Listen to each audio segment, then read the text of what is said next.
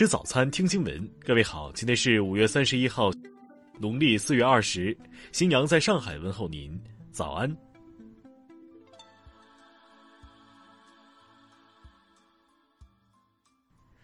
首先来关注头条消息。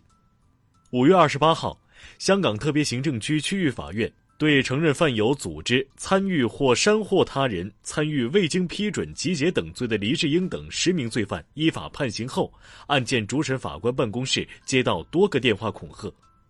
国务院港澳办发言人三十号发表谈话，对此表示强烈谴责，要求依法予以严惩。发言人表示。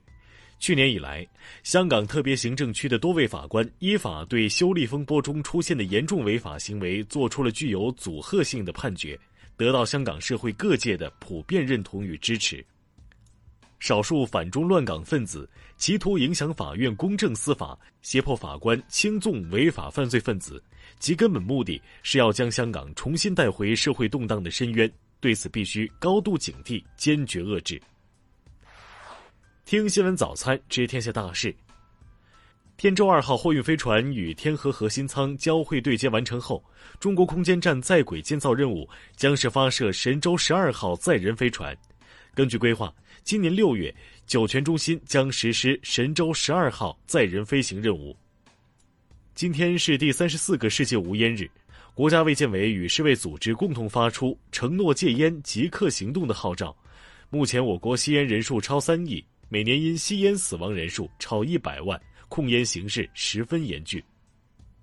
教育部消息，今年将在二零二零年基础上继续适度扩大招生规模，研究生计划增量更多向专业学位投放，向理工、农医和师范类高校倾斜，专升本重点向国家战略和社会民生急需相关领域学科专业倾斜。南京市卫健委消息。二十九号晚，该市新街口伤人案件中，身中刀伤的热心男子目前生命体征平稳，网传其去世为虚假谣言。中国科协会第十次全国代表大会昨天闭幕，万钢连任第十届主席，陈薇院士、黄路奇院士等十八人当选副主席。下午，湖北省第十三届人民代表大会第六次会议进行大会选举。王忠林当选为湖北省人民政府省长。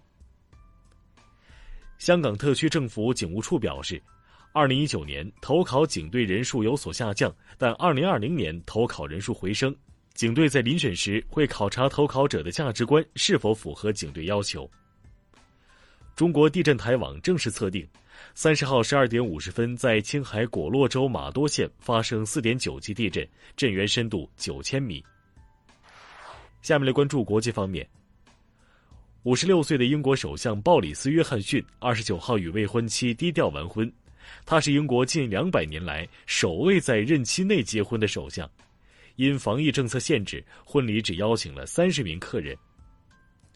日本福岛县的三个农业协会通过了特别决议，反对政府决定向海洋排放核污染水，指责政府和东京电力公司极其不诚实。日本财务相麻生太郎日前表示，东京奥运会和残奥会举办的可能性变得极大。当天，日本首相菅义伟还表示，将讨论让国内观众入场观赛。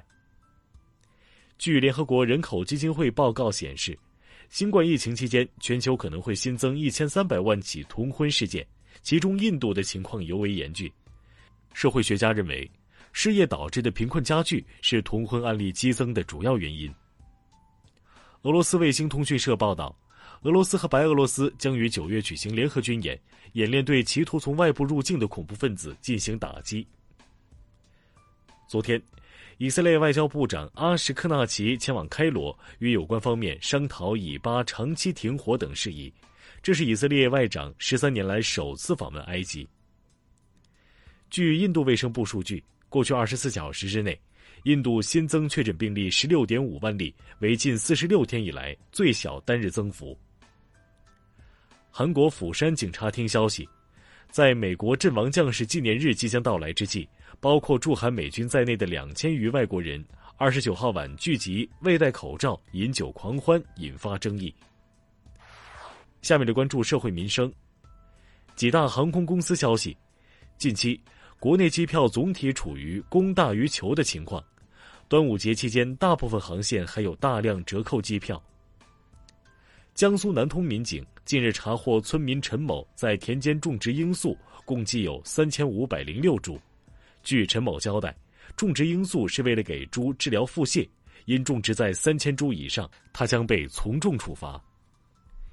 云南省发布公告，上调见义勇为奖金基数起点至五千元，并且上不封顶。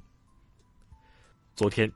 云南玉溪一网友在微信群发布北上亚洲象被捕获的虚假信息，已被网安部门处以两百元罚款，并进行口头教育。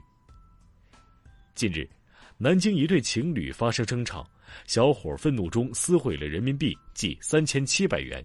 女友报警后，小伙因故意损毁人民币被罚款四百元。下面来关注文化体育。国足昨天在世预赛亚洲四十强小组赛中七比零战胜关岛，吴磊与替补登场的阿兰均打进两球。与中国队同组的叙利亚队宣布，由于旧伤复发，头号球星索马将不会参加世预赛剩余比赛。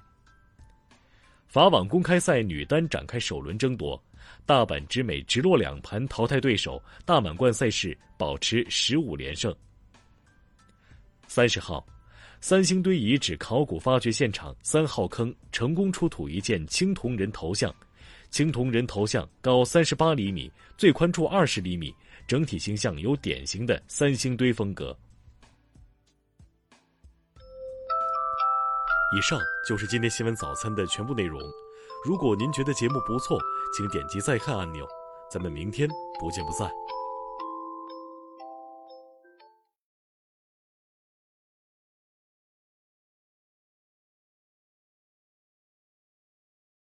欢迎使用闪电音频剪辑软件。